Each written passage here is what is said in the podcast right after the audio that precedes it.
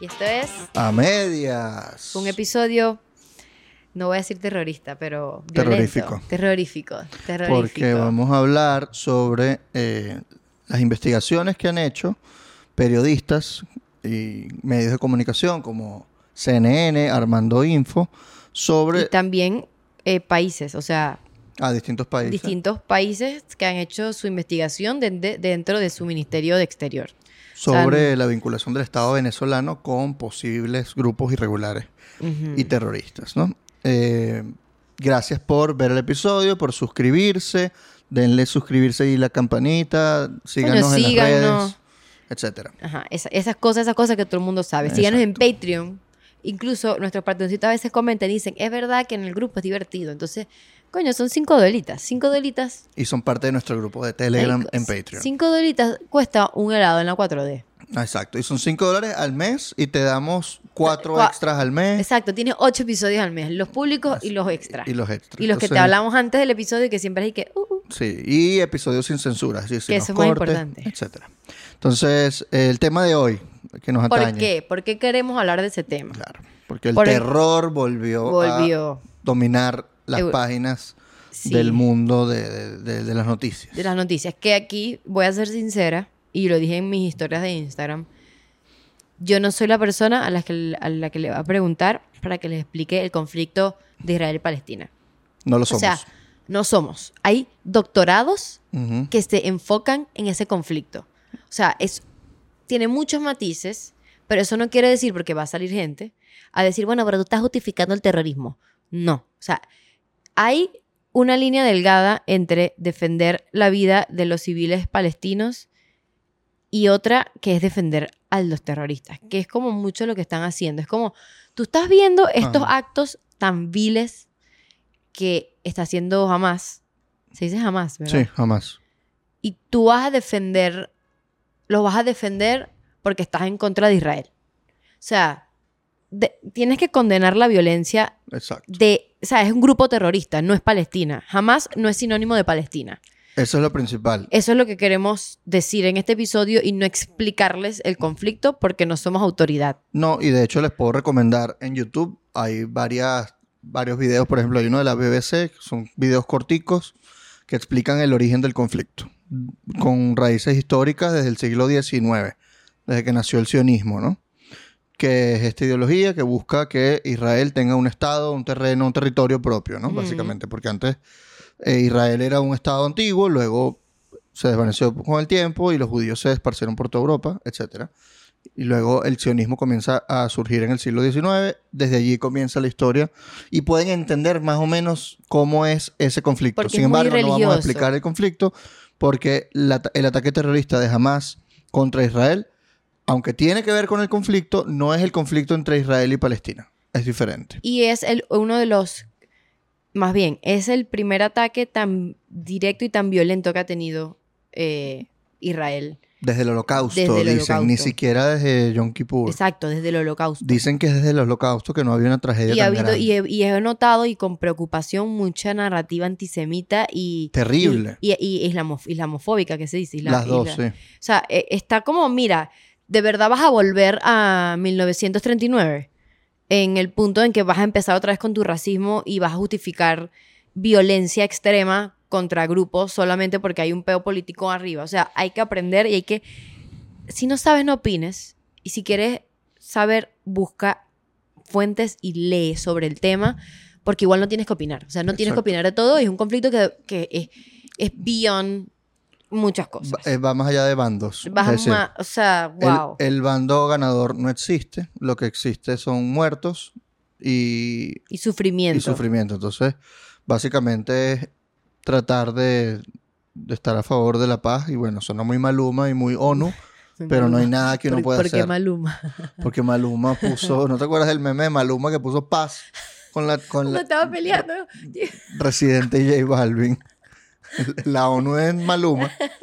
Eh, pero desde este punto de vista, en este episodio no vamos a hablar de eso, pero como nos lo pidieron mucho en Instagram, les queríamos contar Eso, que que hay- nosotros básicamente hablamos de temas relacionados con Venezuela. Pero miren, encontramos un vínculo entre este tema, el terrorismo y Venezuela, porque por supuesto que Venezuela está del lado malo de la historia. claro.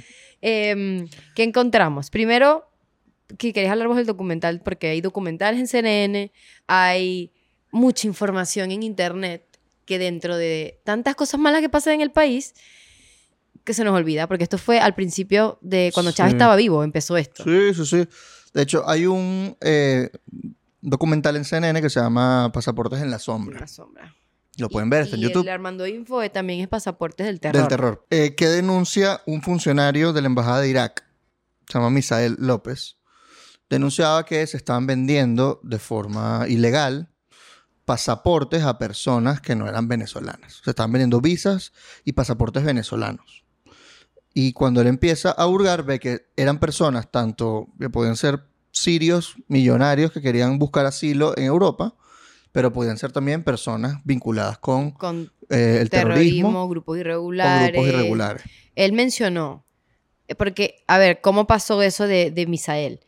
Eh, El documental es de 2014, si no me 2015. equivoco, 2015. O sea, imagínense Venezuela 2015, Asamblea Nacional, después de protestas, ahí la gente no iba a estar pendiente de Sí. alguien que denunció en un país lejano que están vendiendo pasaportes. Pero había esa tramoya y él dijo que hay personas que se vincularon, bueno, presuntas vinculaciones a eh, delitos de narcotráfico, delitos de, de lavado de dinero y delitos de terrorismo, ¿no?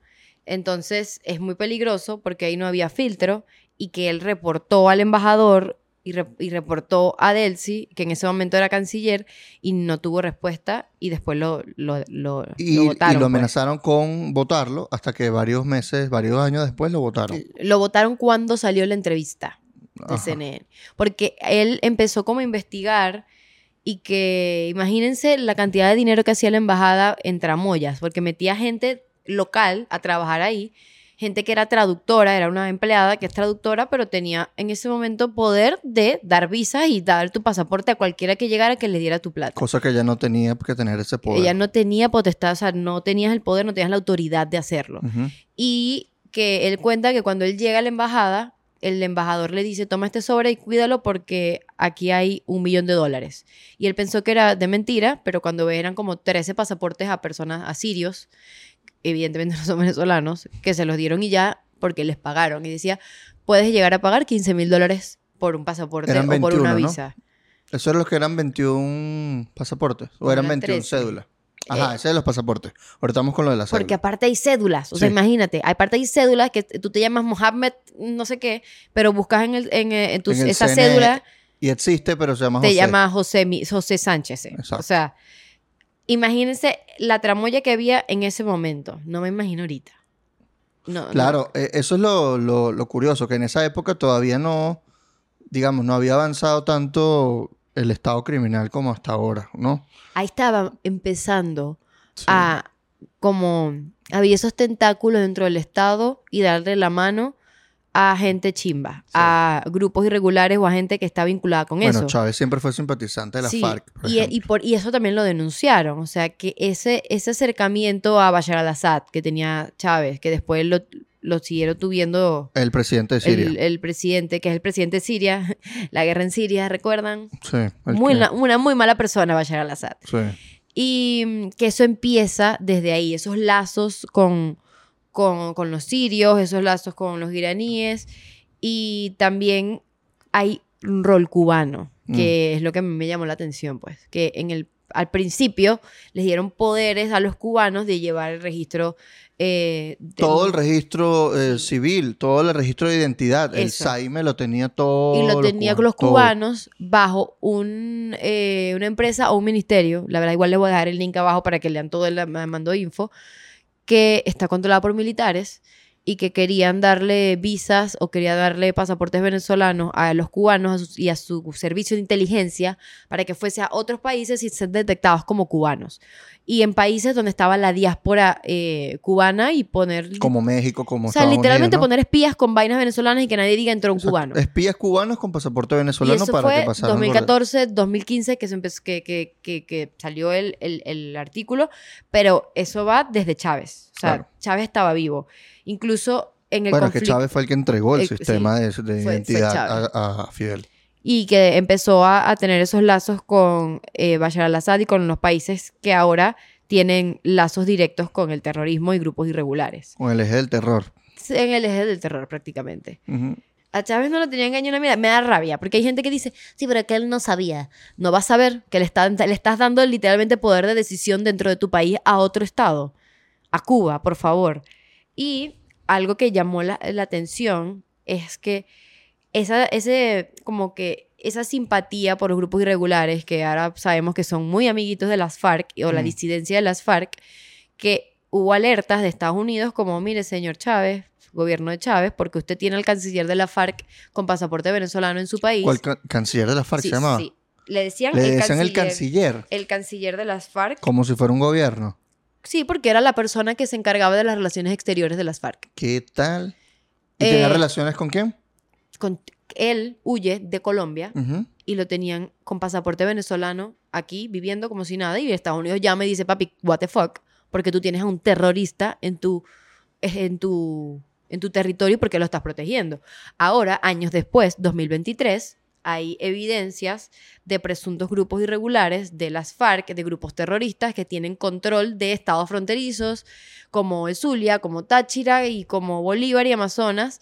Y eso es algo que puedes investigar, hay bastante información al respecto, pero vemos cómo ha escalado y cómo ha evolucionado esa relación hasta el punto en el que esos grupos controlan partes del territorio venezolano en este momento, ¿no? Sí, sobre todo en estados mineros o en estados fronterizos. En esta, bueno, si, tú- Eh, si hablas de la Guajira venezolana, eso es, Sí. eso es tierra de nadie. Sí, eso sí, es tierra del grupo que llega ahí y que les dé protección porque el Estado ahí no toca, el Estado no llega. Básicamente. ¿no? Tal Y, cual. y es algo que lo hizo voluntariamente el gobierno de Chávez y que siguió su rumbo con el gobierno de Maduro y ha empeorado a través del tiempo.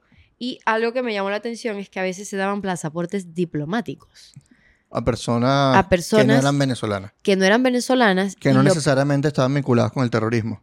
¿O esto sí? es otra capa Mm. que no se sabe porque hay otra capa que ahí las fueron las investigaciones de países como Canadá, Bulgaria y el Líbano que descubrieron de personas que estaban entrando y saliendo de su país con pasaportes venezolanos, pero, eh, eh, pero ellos decían que, que eran como de dudosa precedencia, como que esto, está, esto se ve raro, porque esas personas tenían, cuando descubrieron su identidad real, estaban acusadas por ser personas eh, que eran los, los autores intelectuales de un carro bomba o de personas que tenían una granada aquí atrás, o sea, eran terroristas, personas acusadas o identificadas como que, eh, de participantes de algún tipo de acto terrorista y eso fue años después de las Torres Gemelas, o sea, imagínate el, el, el, como Claro. que el shock de, de la gente diciendo, mira, esto está pasando con pasaportes venezolanos, o sea, cualquier persona que tenga 15 mil dólares hace la y le da Y compra el y compra un pasaporte. pasaporte y, y a veces eran pasaportes diplomáticos.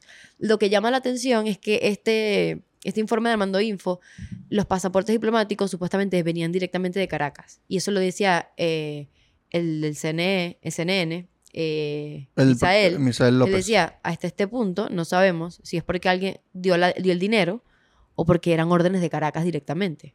Claro, no pueden eh, confirmar el vínculo directo con el gobierno o si fue alguien Sí, pero... que lo hizo bajo, digamos, por, por corrupción, que lo hizo por, por Es- su propio dinero, por su Claro, propio pero es que al final el gobierno, o sea, en Caracas hacían la vista gorda, porque Ujú. tenemos footage, que lo puedes ver en el documental CNN. Ah, es interesante eso. es muy interesante porque fueron de tres ocasiones que ellos viajaron a, A Caracas. a- a Caracas y vieron a, a, a Delcy y le preguntaron muchas veces a Delcy y ella simplemente decía que eso era mentira, que eso no estaba pasando. ella lo ignoró hasta en Nueva York, que el periodista de CNN la pudo abordar y le dijo eh, que, que por qué creen en estas mentiras que está diciendo este señor.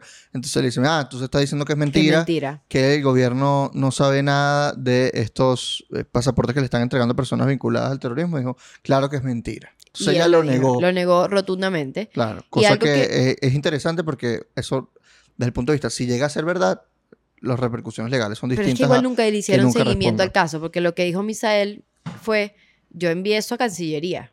Y él envió un correo, a- con así todas como las cuando, pruebas. cuando informó al embajador, también informó a la envió- canciller. exacto, él, él hizo su, su, su trámite por vías regulares. Nadie le respondió y fue incluso amenazado de que, "Ey, papi, quédate quieto, que, te, que, Te que- el trabajo. que- que, ey, este trabajo, quédate quieto.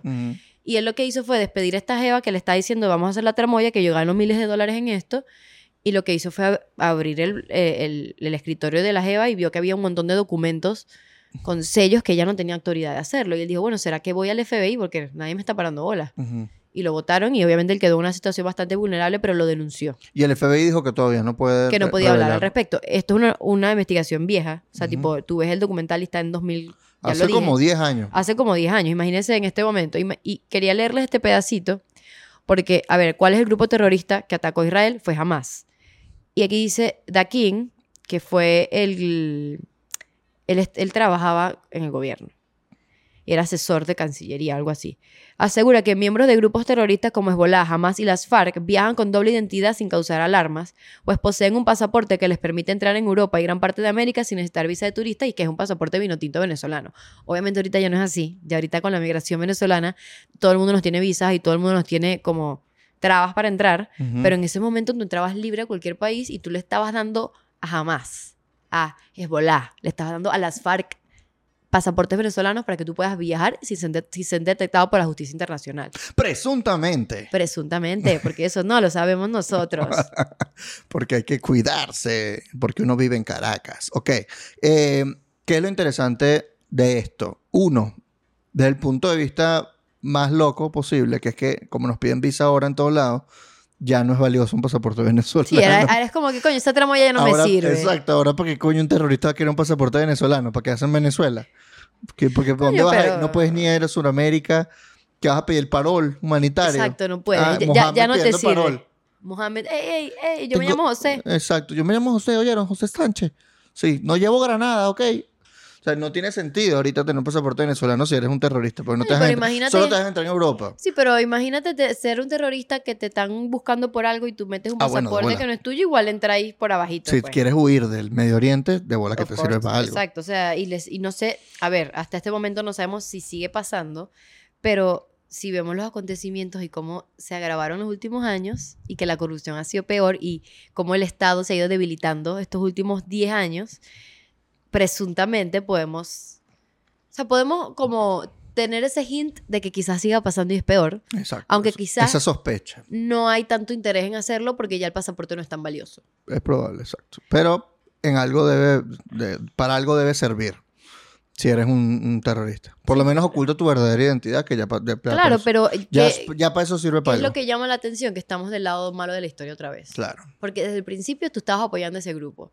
Y evidentemente Venezuela no se va a poner a favor de Israel. No sabemos en qué punto está tocando Venezuela, pero estoy segura que se va a poner con los malos. Ujú. Eh, pero Ya va, en, en la guerra entre Israel y Hamas. coño, que va a apoyar a Hamas y va a decir, están jaja, apoyando a obviamente. Palestina, como si fuera Hamas. Ese es el punto, que bajo la narrativa de apoyar a Palestina, estás excusando actos terroristas. Sí, sí, sí. Estás excusando, Palestina, los palestinos no es Hamas, Claro, no es un grupo terrorista. totalmente. Y eso no quiere decir que... De hecho, Palestina se desliga de Hamas. Ajá, Sí, sí, sí, sí, yo- sí, es- oficialmente. oficialmente. Ah, no, no, no lo leí, pero mejor porque lo estamos diciendo. Y tampoco vamos a decir que, que coño, que Israel son los mejores del mundo y que ajá, son los buenos. Pero Es que no hay un lado bueno y un lado malo. O sea, es sencillamente una disputa política territorial que, ha sido guerras por años. O sea, de bolas que hay que buscar la paz, pero no es que alguien tiene la razón alguien no. O sea, No, y algo que, que lo leí hoy, que fue de Moisés Naim, es que Israel estaba en un punto, está en un punto de, de- de polarización política tan grande que el, el primer ministro, que Neyantú, si se pronuncia así, si no- Netanyahu. yo digo Neyantú, ¿Por qué Netanyahu? no sé, está mal. sí, Ne- Netanyahu. Bueno, pero es porque se le, se, se lee raro. En fin, él, ustedes saben, el primer ministro de Israel. El Eh, primer ministro. Nathan Tata, Sí. El, yo- él eh, yo- estaba como en un momento de polarización política que tuvo que hacer alianzas con grupos extremistas. O sea, grupos que usualmente, de minorías que usualmente no, no lo harían un gobierno. Entonces hay como que grupos radicales en el gobierno que le hacen tomar una, que tienen influencia en la toma de decisiones en este punto. Entonces no tienes unidad nacional en, en guerra. Entonces los hace mucho más débiles en la toma de decisiones. Yo sé que están criticando mucho como algo, unas tomas de decisiones que ha hecho Israel contra Palestina, están mu- muriendo personas. Claro, pero porque a- están a- asediando a Gaza. Exacto. En eso es lo que está mucha gente como en desacuerdo, que no deberían asediar a Gaza porque están afectando a dos millones de personas que no tienen que ver con. Bueno, pero que al final guerra. Hamas los usa como escudo humano. Claro, los- exacto. Entonces le estás echando la... A ver, no, no es para lavarle la cara a nadie, pero tú le estás echando la culpa a un Estado por las ¿sabes? Por la respuesta que tuvo a un ataque terrorista sin precedentes. Exacto. Que mató a muchos civiles y que no te lo estabas... de O sea, no te lo estabas esperando y fue una, fue una masacre, fue horrible. Yo, yo aquí, aquí donde me ven, yo he leído muy pocas noticias porque me están afectando mucho. Sí, eso. Like, I have a lot with Venezuela. emocionalmente. Es que ver esos videos en Twitter, ya yo lo estoy poniendo todo, no me interesa, porque yo, yo no, también. a mí no me, no me informa en lo absoluto ver un video de un carajo cayendo a tiros a una gente inocente No. en su carro y, y No. verlos desangrando. O sea, Y eso, ver eh, niños. Cuando ya- sacan ya- los niños, no, no, no, quiero no. verlo. O sea, e- esas imágenes no deberían ser compartidas. O sea, se debería ver el horror, sí, pero por lo menos deberían avisar, mira, imágenes explícitas, esto es violencia extrema, porque no, o sea, uno es sensible al tema sin necesidad de ver eso. Y, es, y de verdad es, es chimbo y afecta a la salud mental. Y no verlo no significa no ser sensible ante yo el lo tema. que hago es leer en grupos, que yo sé que, la- que gente que habla de eso y sabe, y veo sus opiniones para no quedarme atrás, pues. Mm. Pero no, no es algo que yo de verdad quiero opinar activamente porque, porque sé no que... tenemos por qué hacerlo. Primero porque no, aprendan, aprendan algo. Si no tienes que opinar de todo, Ujú. no lo tienen que hacer. A veces Y- el silencio es tu mejor amigo. Es tu mejor amigo.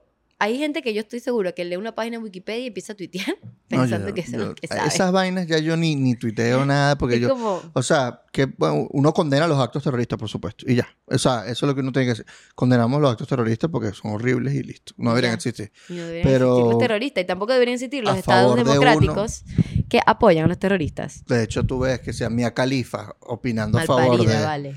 de, de los actos criminales y, y terroristas que hicieron, diciendo vainas como, coño, deberían poner el- los teléfonos en modo horizontal para que se vea más la, mat- o sea, la Ella matazón. está loca. O sea, ¿Cómo tú eres esa persona? Lo peor de todo es que ella está apoyando a la gente que la amenazó a ella con decapitarla si llegaba a un país árabe. Exactamente. Que ¿Sabes? son esos grupos terroristas. Son esos grupos. Y es como que Porque te ella pica el usó culo. el- la, la burka, que es esta, digamos, Ajá. no sé si se hace llama video manta, porno. esta especie de, de- de- de velo que usan Porque son las mujeres diferentes. musulmanas para taparse el pelo y eh, ella la usaba para películas porno. porno. Entonces la amenazaron. con Pero la amenazó fue ISIS. Bueno, Pero igual es un grupo terrorista, mija. Tú estás defendiendo jamás mientras ISIS te estaba, de- te estaba amenazando con cortarte la cabeza. O sea, que ella cree que está defendiendo a Palestina. es que ese es el punto. Imagínate Pero esa es la confusión cómo que la no hay que línea dar. está tan blur. Claro, es que Y eh, porque los gobiernos de izquierda o los gobiernos siempre... Ya va, yo- en Maracaibo tú caminas por el, por el centro y hay graffiti diciendo Free Palestina y que, y que tanto la Palestina y es que... Y ahí una estrella ahí, una cosa, y yo, mijo, ¿en qué andas haciendo ese, ese graffiti? Entonces hay como que ese, ese además en brainwash Maracaibo. ¿Qué en coño vas a Maracaibo. hacer haciendo un graffiti en en Maracaibo? Maracaibo, en el centro de Maracaibo, o sea. Y que Free Yo Palestina. me acuerdo, es que más, voy a ir a Maracaibo Y que mijo no tenemos luz. y voy a pasar la foto. Escribí en la queremos luz. ¿Qué va a escribir Free Palestina? Ponían y que era, era una frase así como toda poética de no, todo el mundo piensa en tal, pero, pero nadie piensa en los palestinos. Y yo como, ok, ¿Qué es eso? ok. No sé por qué estoy caminando por el centro de Maracaibo y veo eso, pero nice for you que lo hiciste, raro. Pero eh, voy para Maracaibo a tomar la foto a la vaina. O sea, lo que yo quiero resaltar aquí es la, lo mal que está el gobierno y, de, y cómo se comporta, que es más amigo de grupos terroristas que de algún tipo de gobierno semidemocrático. Ni siquiera te estoy pidiendo que seas full democrático. Sí. Pero hasta, hasta ese punto llega la degradación del sistema político venezolano y del Estado venezolano, donde eres, eres un criminal más. Claro, y aquí hay algo interesante, que es que el que apoya abiertamente la lucha de Hamas es Irán. E Irán es un aliado del régimen de Maduro. Que nos dio gasolina que nos dañó los carros. No, esa gasolina es aquí, para que sepa. Pero teníamos gasolina iraní, no, sí, por un tiempo, en la que fue pandemia. Wircha, En la pandemia, pero no, la que dañó los carros es la que se hace aquí. que fue la que Porque hicimos el suben el, episodio sí, de porque tiene el Maracaibo. octanaje muy bajo. Ese, fue, ese episodio lo hicimos, fue un episodio de Maracaibo donde estaban explotando carros por la gasolina. Y todavía se siguen incendiando en Barquisimeto, vainas se han pero ya pasó carros. después. No, ya, ahorita. ya, ya no es, ya no es noticia. Ya no es noticia, sí, pero sí pasa. Claro, entonces Irán es el que presuntamente está detrás de estos grupos terroristas principalmente, Hamas, ISIS, etc. Y quiero destacar que Irán eh, estuvo, o sea, ellos tenían el Irán Deal, no sé si se acuerdan del Irán Deal, pero fue ese deal que hizo Estados Unidos con Irán para que ellos no, no hicieran armas nucleares, básicamente. Y el, tú ves la tipificación de las sanciones de Irán y es muy parecida a la de Venezuela. O sea, obviamente la de ellos es mucho más grave. Tiene muchas más sanciones. Tiene sí. muchas más sanciones porque tienes con temas de uranio y vainas de, de- Pero la tipificación es muy parecida a la de venezolano. O sea, el approach que tuvo Estados Unidos en política exterior de Irán fue muy parecida al approach que tuvo con Venezuela. Entonces, eh, fue Trump que se salió del, le- del Irán Deal. Ujú. Entonces hay como un peo ahí, pero quiero que sepan que los iraníes desde hace mucho rato han estado sancionados o en la lupa por armas nucleares, por apoyar grupos terroristas, por crear grupos terroristas y están del lado de los terroristas y son panas de Maduro. Entonces, para que cruce, para es que parte vean de esa red de autocracia que es la- Rusia, Cuba, Corea del Norte, Irán, es- es China. que son, son como un grupito de amigos que hacen todo mal. Exacto, como un grupito de los De bullies. son los grupitos de, de los villanos Sí, del mundo. lo- los bullies del, del de los colegio. bullies, de los chimbos. Y se ha, se ha denunciado que ah, financian abiertamente el terrorismo. De Que- hecho, el imán de Irán lo ha tuiteado, tipo, esto es una guerra de contra Israel hasta que Israel desaparezca, vamos a apoyar a Hamas, ten cuidado porque las consecuencias pueden ser desastrosas para Israel, o sea, ha amenazado Israel abiertamente y se corre el riesgo de que pueda entrar en la guerra, Espero que no pase. que esperemos que no pase porque puede ser un conflicto internacional muy grande, Ay, que ladilla otra guerra. que la de otra guerra. Entonces, eh, Qué bolas que pensábamos que habíamos es pasado amigo eso. de, de nuestro gobierno. Claro, de pana, de que vienen para acá. ¿Qué fue el, de que el- tienen aquí empresas carajo- que explotan petróleo, Ah, sí, minería. claro. Y, ey, tienen supermercados. Sí, ya sí, con eso digo todo. ¿Cuál fue este carajo de Táchira que se puso una vaina? Ah, bueno, que se puso la vaina como si fuera un beduino. El em, Freddy Bernal. Fue Bernal, fue el que se Sí, lo sí, se puso un mantel en la cabeza. Con... Mal parido.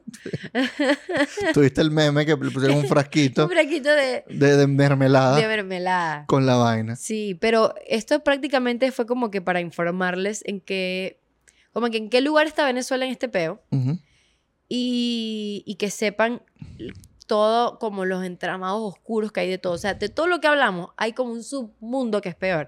Que le está diciendo a Ricardo off camera, que me dio risa. Porque ustedes, yo no sé si vieron Better Call Saul o vieron Breaking Bad o cualquier película, Ozark, Mm. cualquier vaina donde alguien dice, bueno, mira, sí, dale, yo te pago esto y tú me das un pasaporte de mentira, ¿qué tal? Entonces yo me puse a pensar, Maric, imagínate que si fuese una, que, que le dieran un pasaporte, ¿sabes? Como que en esa vaina de película. Esté la tramoya veneca que te dan un pasaporte ahí random y es un pasaporte veneco con una vaina porque te lo compraste en 10 mil dólares en otro lado. Es que cada vez hay más eh, referencias de ese tipo de cosas en Hollywood. Sí, Está Jack Ryan, que va a salvar a un tema, una candidata que al parecer va- sufre un atentado o, o está amenazada de un atentado en Venezuela y va para Venezuela. o sea, ya que el hecho Ya que somos lo- los villanos de... Estamos a nada de ser los villanos de James Bond. Sí. Porque fueron los, los rusos Yo por no un sé si tiempo. los villanos, sino como el eh, The Backyard, ¿sabes? Como que la gente que yo sé que ahí puedo hacer tramoya. Yo vi dos, dos películas, o sea, este año. Ajá. Succession Ajá. y... mm, eh, ay, una miniserie de HBO. Que los dos dicen, bueno, tal caso huyo para Venezuela. Ajá. Como Kendall que, lo en- dice en Succession y vi otra miniserie que también pasó lo mismo. que Venezuela es como la posibilidad Sí, de... como que de- incluso en esta serie, True Detective, Ajá. la segunda temporada, en una parte dice, tú huyes a Barquisimeto. ¡No! Y vas a Barquisimeto específicamente y nos encontramos en el obelisco cuando yo, cu- cuando, cuando yo huya. No te Te creo. lo juro por Dios, es, es- es el- la segunda temporada que es malísima, por ¡Qué cierto. absurdo! Y dice, bueno, vas para esta ciudad que es Barquisimeto, en este obelisco, ¿qué tal? Allá en Venezuela no te van a tocar, tú tienes esta plata, vas a estar segura. Allá en Venezuela nadie te toca. ¡Qué bola! Claro, fueron. porque tú aseguras la- las mafias, pues. Exacto. Mira, somos una mafia, somos un estado mafioso. Tal cual. Eh, o sea, es- qué, vaina tan absurda. Pero ahora para que ustedes supieran, este es el episodio fue como Que un obviamente episodio condenamos, ¿no? que No- lo condenamos abiertamente en No todos los estamos- No episodios. estamos orgullosos de Porque eso. cuando tú hablas de estado gangsteril, vamos a decirle estado gangsteril para no decir esa palabra tan fea que después uno no sabe. Mm. Pero un, un estado gangsteril, y lo vuelvo a repetir, eh, con- Que es una con- categoría que he usado. que es una categoría eh, politológica. que ha usado eh, Paola Paola, Bautista Bautista, de Alemán. de Alemán. ¿Qué eh, significa en- un Estado gangsteril? Es cuando las funciones del Estado y los, los, los ejecutivos del Estado, o sea, los, que, lo- los funcionarios, tienen una relación simbiótica con el crimen, con grupos criminales. O grupos Entonces, irregulares. O grupos irregulares. Entonces, el accionar del Estado en el deber ser es para el bienestar de las personas. Pero ahí, como la relación es simbiótica, la gente actúa para el bienestar de los grupos o bienestar de ellos. Entonces ya el Estado se vuelve instrumento de los grupos y tú no sabes diferenciar cuál es cuál. Sabes, tú no sabes si una acción o una locución de alguien, cuáles son los intereses que están siguiendo. Porque abajo hay muchos entramados y muchos intereses con grupos que no son del Estado y no son ciudadanos y no son sociedad civil, sino grupos criminales. Eso es un Estado gangsteril. Y eso es el Estado que, en mi percepción y percepción de Paola Bautista Alemán y muchos politólogos, podemos decir que está dentro de, de esa definición, para Claro. que sepan. Y de hecho hay, hay un buen libro que habla sobre el tema y hemos hecho un episodio que habla sobre el tema de si Venezuela es un estado fallido o no y allí hablamos de esa definición junto a la autora que les estamos mencionando que es Paola Bautista Alemán que es comunicadora social y tiene un doctorado en ciencias políticas y Que la queremos mucho, Paola. sí sabe muy bien del tema. Y entonces, pues nada, queremos eh, dar como estas... Esta info para que ustedes sigan más si quieren saber. Exactamente. Que, Para no que es, es- que no es para informarse sobre la guerra, sino para entender cuál es la posición de Venezuela y cómo afecta, digamos, este tema de- del conflicto en el Medio Oriente con Venezuela. Que hay otra capa que es el petróleo, Ah, of course. que obviamente estalla un conflicto en el Medio Oriente y eso um, inmediatamente sube los precios del petróleo. Y inmediatamente viene Estados Unidos a decir, vamos a negociar, vamos a negociar con Venezuela que tiene petróleo, que tiene petróleo, tiene petróleo. Porque eso significa que hay problemas en, Que en en el. Medio Oriente para comprar, así como pasó lo de Ucrania con Rusia.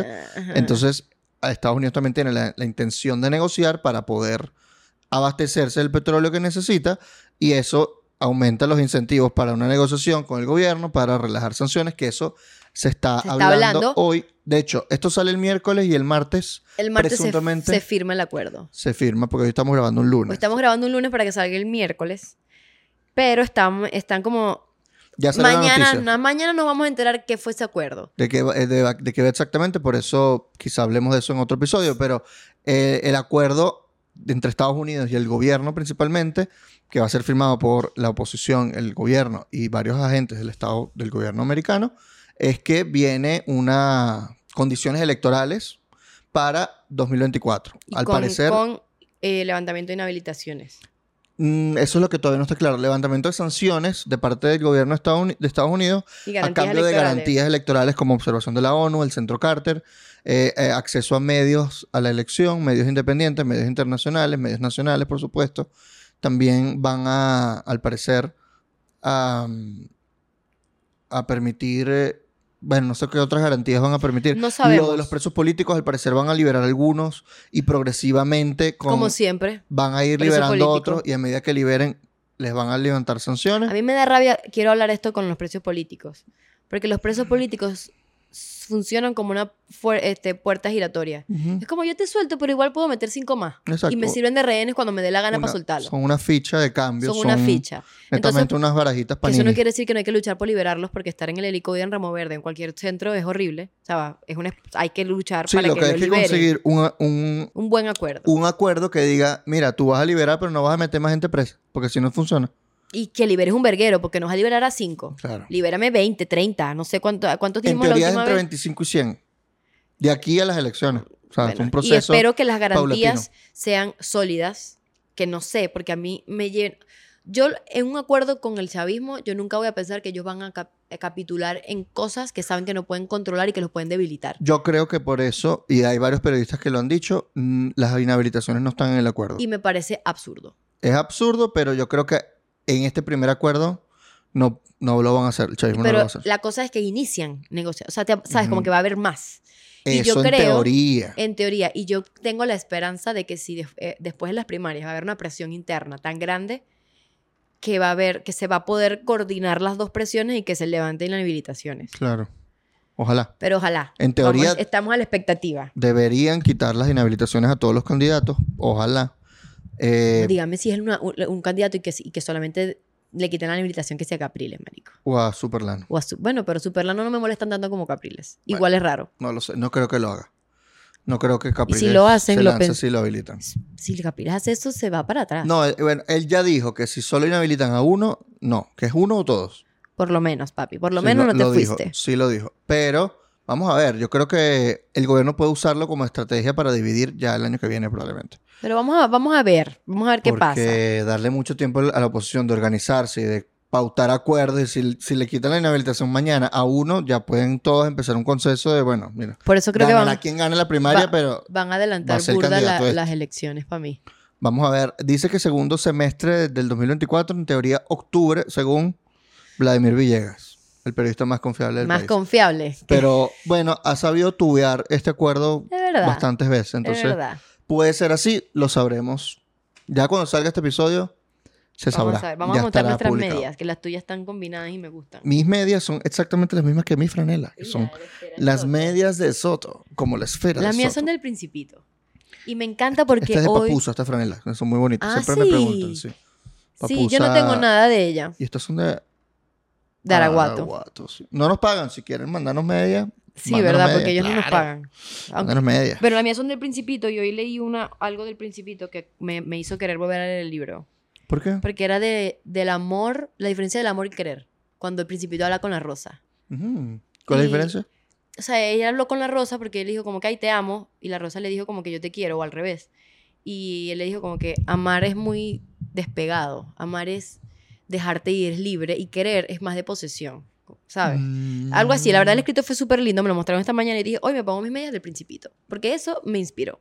Qué lindo. Mi Principito. Entonces, Bueno, en conclusión, quedamos a medias. vamos a... Nada, síganos. Síganos y nos vamos a Patreon para hablar cosas de Patreon. YouTube, Instagram, TikTok, Twitter, estamos en todas las redes. Síganos en Amediaspot o Amedias Podcast. Ustedes buscan y consiguen. Les damos todos los links aquí en la descripción, igual que los links de los documentales que mencionamos y el reportaje. Así que, Bye. chao, los esperamos.